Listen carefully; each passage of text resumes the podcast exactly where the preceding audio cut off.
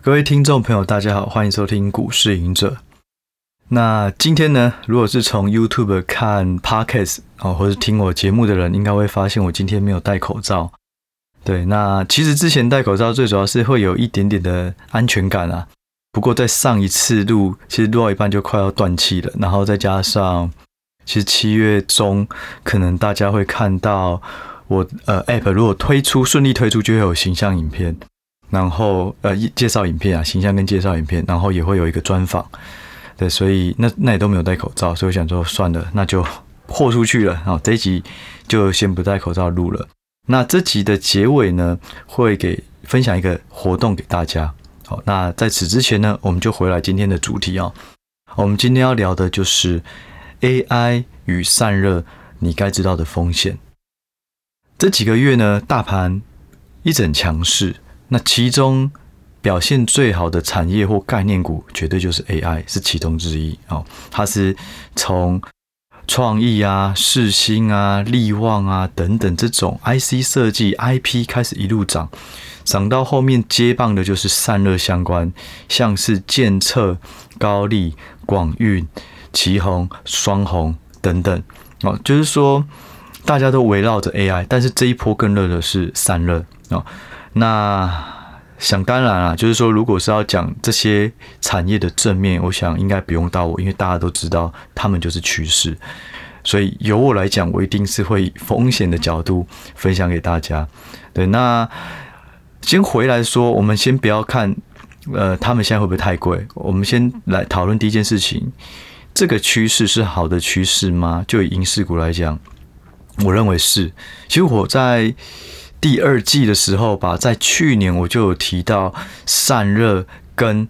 IP 就是非常好的长线投资标的，因为只要晶片哦，科技会进步，就需要用到更多、更好、更高阶的晶片，那么你就需要更好、更多的散热。那当你的晶片呃晶片啊，晶片越来越复杂化的时候，你就需要用啊用到 IP。你才可以加速你的开发进度，去符合市场的需求哦，就符合市场很快就要推陈出新的需求哦，所以这两个我绝对都是超看好哦。那现在为什么要提醒风险呢？我觉得好股票就一定是好价位才是好的投资机会，所以现在提醒的风险纯粹是说有一些个股，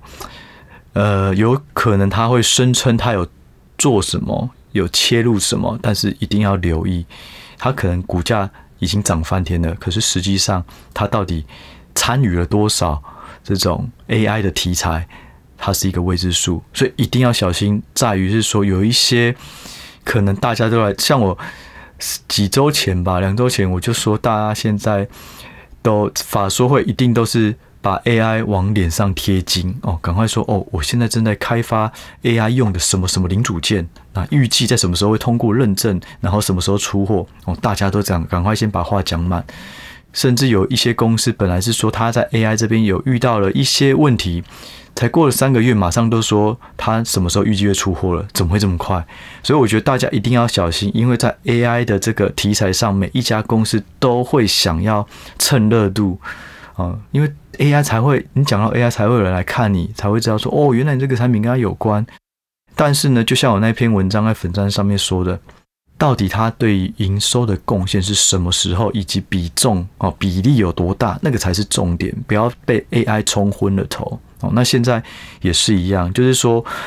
我承认现在有很多好公司，他们受惠于 AI，它也是长期的标的，这都没有问题。但是有两个。要注意的，第一个，这些公司它的核心竞争力高吗？它所出的产品对 AI 的 AI 来说的话，对它的贡献大吗？第二个是这些公司真的是长期都能受惠，还是它的产品其实就是一般的？所以之后可能也会有杀价竞争哦，这些都需要考量进去。所以我今天会想要特别提 AI 以及散热。好，那我觉得大家。也要多留意你手上的持股，到底 AI 的，我觉得啊，结论哦，结论哦，到底 AI 相关对他来讲，它的营收比重占多少？你会不会买到一个两年后才占可能三趴不到这个 AI 占它三趴不到营收的一家公司，那现在买太早了吧？假设它又已经涨了什么两成啊、三成、五成等等，好，好，那在这之前，我们先聊一下散热，好，我们等下再回来聊 AI，好。好，散热呢，我觉得要小心的就是说，为什么？我们先讲一下，我之前其实有一集有提到散热哦。散热其实主要有两种，一种是气冷，一种是液冷哦。气冷就是透过散热、风扇啊这种气气体的方式去排热。那传统哦，就是有风扇，然后有热导管哦等等的，一直然后均热片哦，这些都是比较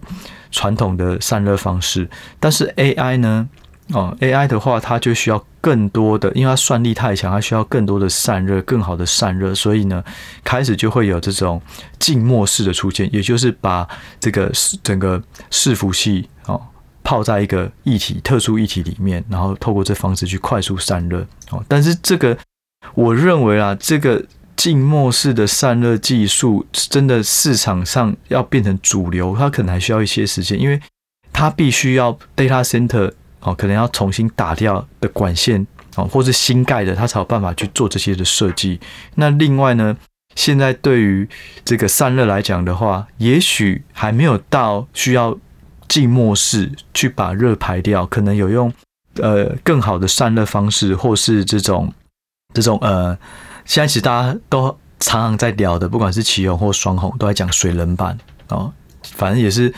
一种呃比较好的散热的这种方式，不过静默式会是一个未来的主流哦。但是我认为可能要两年后，它会变成可能二零二五年吧，就会看到哎、很明确，大家各个 data center 都在使用哦。好，所以就是说散热它的需求也是很大，来自于 AI 哦。另外一块啦哦，就是车用哦。所以散热它的题材需求趋势啊，哦，不是只有 AI。其实车用也是，因为你采使用 ADAS，你用了越多的电子呃零组件在车子里面，你里面也需要电脑一台电脑车车子里面要装一台电脑去计算所有车子相关数据、交通的数据，那这些电脑也要越来越强，好，那这个东西也要开始使用到更好的散热，所以我觉得其实散热它的很好是在于是说它不是只有 AI 车用也需要，那基地台也需要，所以。散热，我觉得它就是不错的产业。可是现在重点就回到，到底谁是受惠者？其实散散热啊，以前在 PCNB 刚崛起的那一代，那时候什么超重啊，然后建准啊，然后奇鋐、双红等等，其实他们都有吃到一波哦。只要一个新的产品、新的技术所提升出来、所衍生出来的新的市场，哦，他们都会有新的需求哦，所以。他们有一波，那再来呢？就是在 smartphone 出来的时候，哦，他们也有一波。可是呢，他们都遇到同样一个问题，就是当 NBPC 饱和了，当 smartphone 饱和了，那个利润就很低，而且很杀杀价竞争。那现在呢，他们熬过来了，现在下一代就是伺服器，就是车用，我觉得是一个新的蓝海市场，所以大家对他们富有非常高的想象力。好，但是呢，现在要说回来，就是说，其实。这些公司并不是每一家真的都是有切入，或是说我们要了解你买的东西到底在买它什么。哦，我们先简单来讲，其实，在可能三年前还四年前，有呃高力这家公司，它那时候市场都知道，就是它好像要打入阿里巴巴的伺服器，而且是水冷的，哦，也就是这种水冷的散热。可是到后来，应该可能只有顶多就是出呃。这种试样品啊，应该是没有到真正出货，所以后来这个故事其实是没有。可是高丽现在涨很多的，其实不只是这个，还有跟这个 Blue Energy 哦 BE 的一些事业，还有跟欧洲的一些这种热棒相关的东西，所以它其实不是。在讲传之前在讲的那个故事这种出给阿里巴巴相关的散热，其实他不在这讲这个，可是他营收的确有出来哦，所以你看，如果是看高利的话，可能散热是次之的，因为现在并没有很明确他提供这种 data center，然后很好的散热 solution 哦。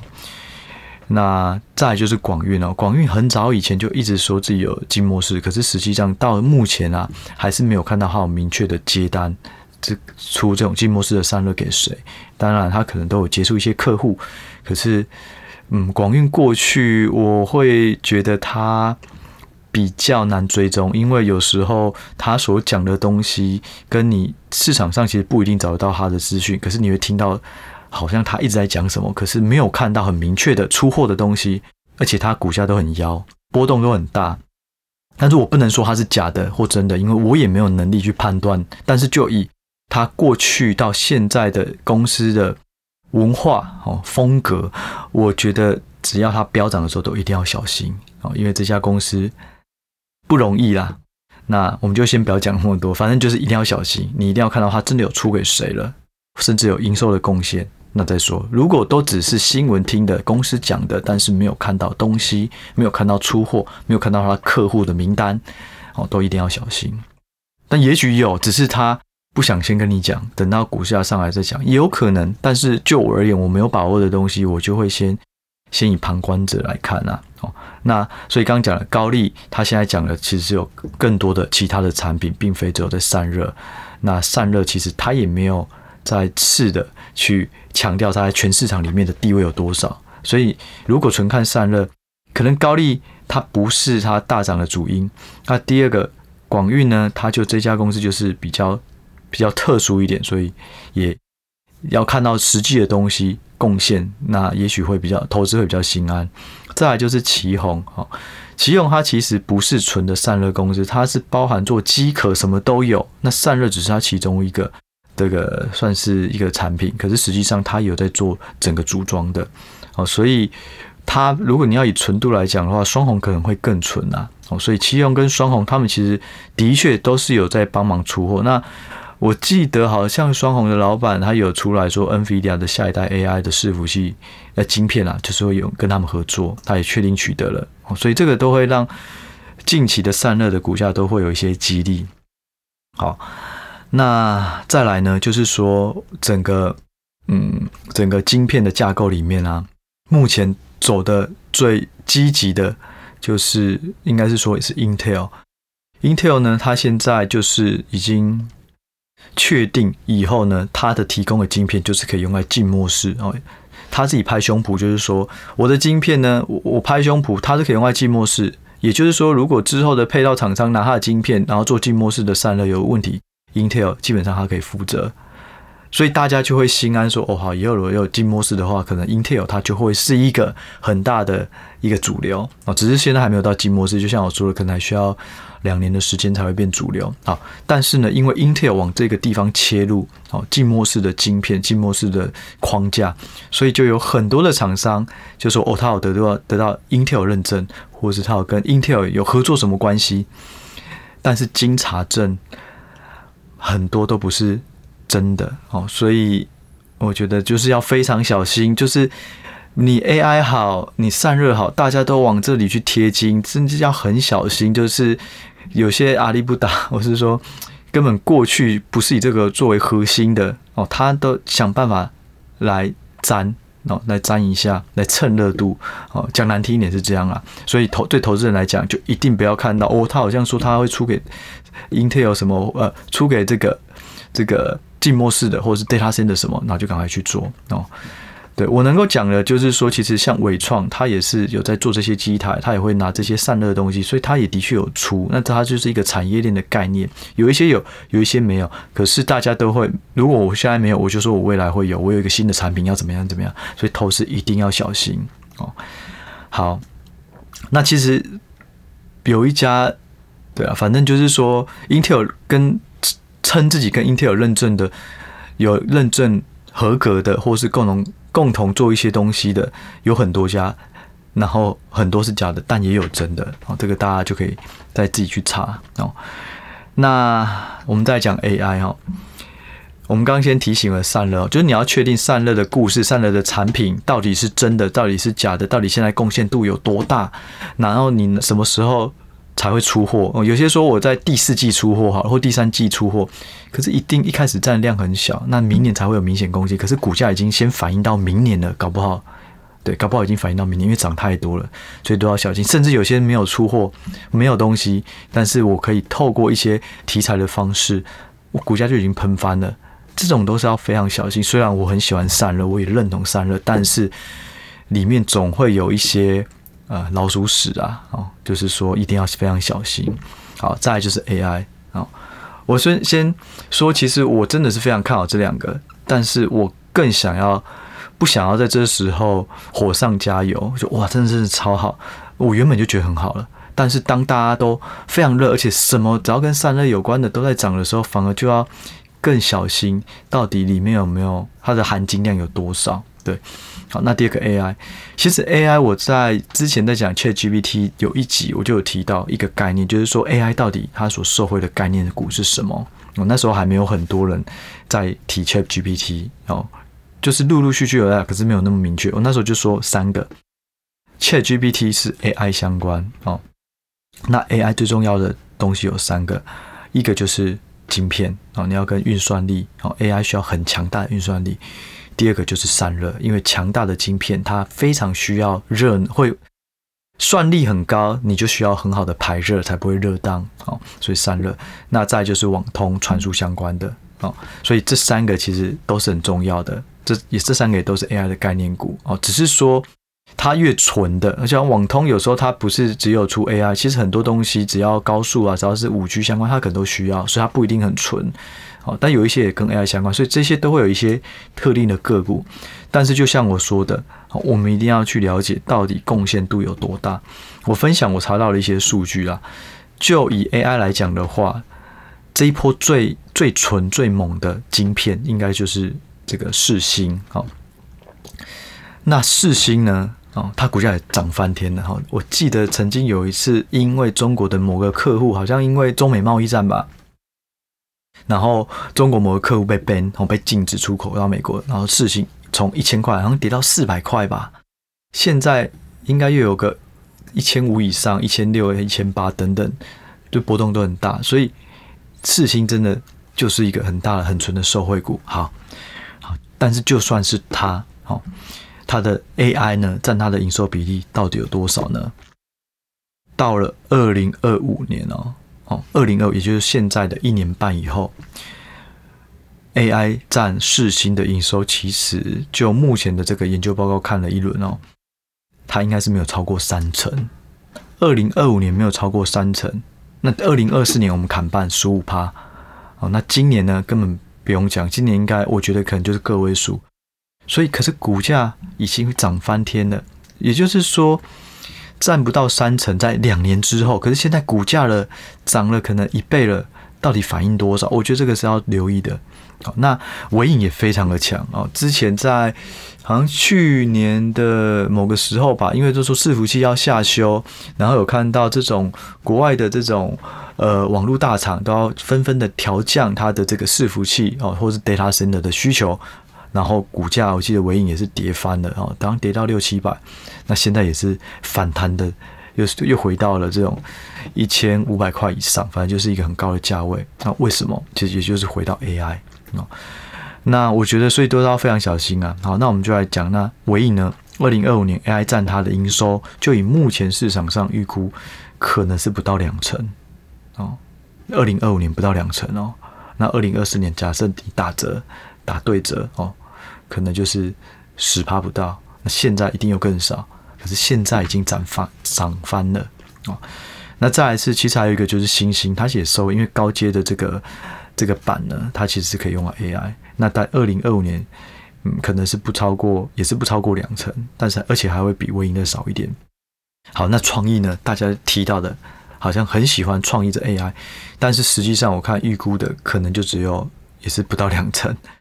所以就是说，买一个现在涨了一倍的哦，五成一倍的，可是，在二零二五年，其实占的普遍都不到两成，我会觉得会比较比较热，现在有点，我觉得有点过热一些啦。当然，它有可能会继续涨，因为行情 always 是这样，你只要有资金，只要有这种筹码进驻，然后有一些基本面的确看到一些贡献，它一定都会涨，它就是一个过程。但是涨到某个尽头，有些人开始 profit taking 哦，以后哦，所谓 profit taking 就是逢高获利了结，那它有可能，然后再加上公布的数据，发现诶，跟市场上原先想的有可能不一样，发现它并没有贡献的那么多哦，也许就会有一些。我不认为我现在出这集就代表它明天就要跌，没有。但是如果你有的，你可能要留意它的高点是什么时候，或是你自己要设好停利点，然后等到适合的时机可以分批哦调掉，等到。可能过了三个月、半年以后比较冷了，好，那也许你再进来买，我觉得这样会比较好。另外，其实周末有一个比较重要的消息，这波的 AI，我觉得罪魁不能说罪魁祸首，应该说最大的这种推升哦点火的这个导火线，就是 ChatGPT 在去年整年度或者今年初，哇，大家都狂疯狂使用，然后它的订阅人数大幅的窜升哦，然后。让所有人都留意到 AI 要买什么哦，但是 ChatGPT 呢？我在周末看到新闻是说，大家已经预估它的流量还是注册人数有可能成长率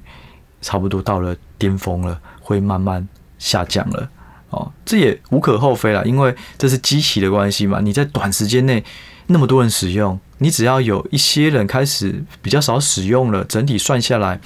它的流量可能就会下降，这个也很合理。可是它一定是长期趋势，这都没有问题。所以，我们今天这集都没有要反驳 AI 跟散热是不好的，它就是好的东西。只是它是不是在好的价格？我觉得这个是这个价位哈，台股从过年一万三不到涨到一万七啊，反弹到一万七左右，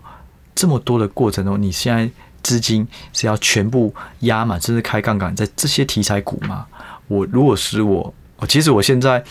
持股也是有 AI 股啦，哦，但是我会尽量挑比较低价位的，或是我觉得很好的，但是我不会就不要那么重，就一点点试试看，因为这个价位我觉得对长期波段来讲的话啦，波段来讲，我觉得我不是很放心，除非像刚刚说的 AI 如果能够在明年就贡献两成，那我觉得 OK，因为它还有可能会上修嘛，如果市场不错。但是到了二零二五年才会贡献两成不到，我就会边走边看，然后动态调整啊。所以想要分享给大家，就是说，当你看好这个，没错，全市场都看好，全市场都认同。但是现在的价位到底适不适合高持股开杠杆啊？我觉得还是要留意。但是啊，我不我不觉得，就是说，就算这波回落以后，假设之后有个修正。我不觉得它会回到之前的价格，因为这个需求是真的。AI 呢，以前有人说 AI 的同样一个伺服器，它就是比传统的伺服器单价贵六倍、贵七倍。可是现在有人说贵十倍，好，所以就以虽然出 AI 的出货量是少的，可是它是只是有需求，而且它的单价是高的。不过我刚刚讲的营收贡献，已经是把它单价高换算成营收进去了，那它。仍然普遍贡献不到两成，所以我觉得这个大家还是要留意一下哦。就是说，这个现在的时机点，如果以现在的股价位阶来讲的话，适不适合这么积极的操作？哦，好，但这这个大致上就是今天要分享的内容。那接着呢，我来提下分享一下了哦，一个活动，也就是呃，我们要再开放问卷的哦，App 的问卷。那为什么会再开放呢？其实最主要就是说，在开发 App 那时候，非常谢谢大家，因为其实当时候有点踌躇不前，就是说我很想要做很多功能，可是 CMoney 它会有一点在思考，说丢那么多人力下去，能不能开发出比较能够回收的一些 App？那如果不行，那还要投那么多吗？那很谢谢大家那时候回收的。状况还不错，所以让我们后续又继续开发两个多月哦，到诶两三个月吧，到现在。那那时候问卷开放完可以加入 LINE 群组，大家可以追踪。可是后面很多人才看到这个讯息，他已经来不及填问卷了。所以我们现在要开发，而且里面有更完整的界面功能，还有回测数据。然后最重要的是，你填问卷以后哦，它会有一个折扣。哦，之后再预购，所谓的预购就是产品还没推出之前的几天呢，会有个预购，那它会有这个折价哦，一个一些优惠的价格哦。那另外，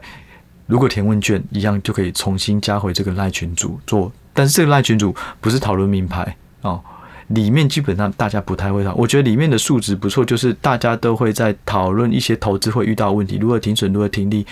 然后现在怎么看一些这个股价的涨跌的合理或不合理，然后甚至会去聊一些财报的东西。那里面真的也有蛮多认真的魔人，然后在分享说，哦，你的财报的项目要怎么看怎么看，所以我觉得还不错。然后基本上也不太会洗版，因为我。也不会随便一直乱讲话，我就是觉得大家只要有问题，基本上我都是亲自去回，不管是 App 或者 Pocket 里面的东西，所以这个也会在问卷你送出以后会有一个呃 QR code，你可以加进来哦。所以这是问卷的部分。那目前的模组呢，我们预估应该会是在顺利的话哦，顺利的话会在七月中左右推出。那实际的这个推出时间呢，然后价格。方案呢，我们后续如果确定了，我也会再提醒大家。那现在正在做的事情就是测试，因为已经有一个 beta 版了，然后可是测试发现还有蛮多细节的东西有些问题，所以还在修正哦。评分系统基本上没有太大问题了，可是有一些数值的呈现、数值的正确性，甚至我觉得就是说做这个 app 真的比想象中。还要再难，因为原先其实我对于策略已经拟定好，条件都设定好，然后很多数字也都知道怎么算了啊。然后，但是真的跑到系统里面去抓资料，发现，哎，很多数据其实 C-money 也没有那么完整，或是它的正确性也没有那么高，有一些稀有数值，可是偏偏就是这些稀有的数值，这些稀有的预估数值才是最好用的。好，然后所以后来。去验证了几档，发现好像怪怪的，所以我们后来又用了其他方式去把它计算出来。好，所以现在还在调整，然后包含界面的优化，好，包含因为我们使用的数据非常的庞大，去计算一些分数，去呈现一些图表，像本一比位阶也需要五年，我们用五年的数据总分也需要非常多的一层一层的计算之后得到的分数去算，所以有时候会有一些些的。呃，等待时间，那这些也都在现在系统是去做优化的，所以它还需要时间，所以我希望它能够顺利啊，因为毕竟演了两个多月了。对，那呃，这个 app 里面呢，呃，这个问卷里面呢，就有相关的功能界面介绍，然后这些东西，如果大家有兴趣的话，就欢迎可以填写。那之后如果有预购要推的时候呢，也会收到通知，然后也会有折扣券吧。对，那。呃，我们会把这个填问卷的连接呢放在下面，那有兴趣呢就欢迎填写。那这一集呢，呃，我们最重要的还是要回到风险啊、哦。我觉得股票赚钱或是找到新的投资机会都是很让人兴奋的，但是也要衡量价位适不适合。那大盘现在位阶搭配现在的总经条件啊、哦，适不适合？还有反弹的多少哦？所以我觉得这些都要综合评估。对，虽然我觉得明年一定会更好，我明年的基本面基本上就有机会打底，但是股价到底提前反应多少呢？我觉得这个还是要大家一定要留意的。然后在手上的持股、手上的部位也要做一些呃对应应对啦。很久没有讲这种操作想法，那也希望这一集能够帮到大家。那其实我讲的这些内容呢，在每一个礼拜的操作想法 PPA 上面的文章，我们都会填写，都会撰写。所以如果是呃，有订阅的学员呢，也可以欢迎，要记得要看每一个礼拜的操作想法，我们有任何东西都会在里面更新。那这一集呢，我们就先到这里了，我们就下一集再见，拜拜。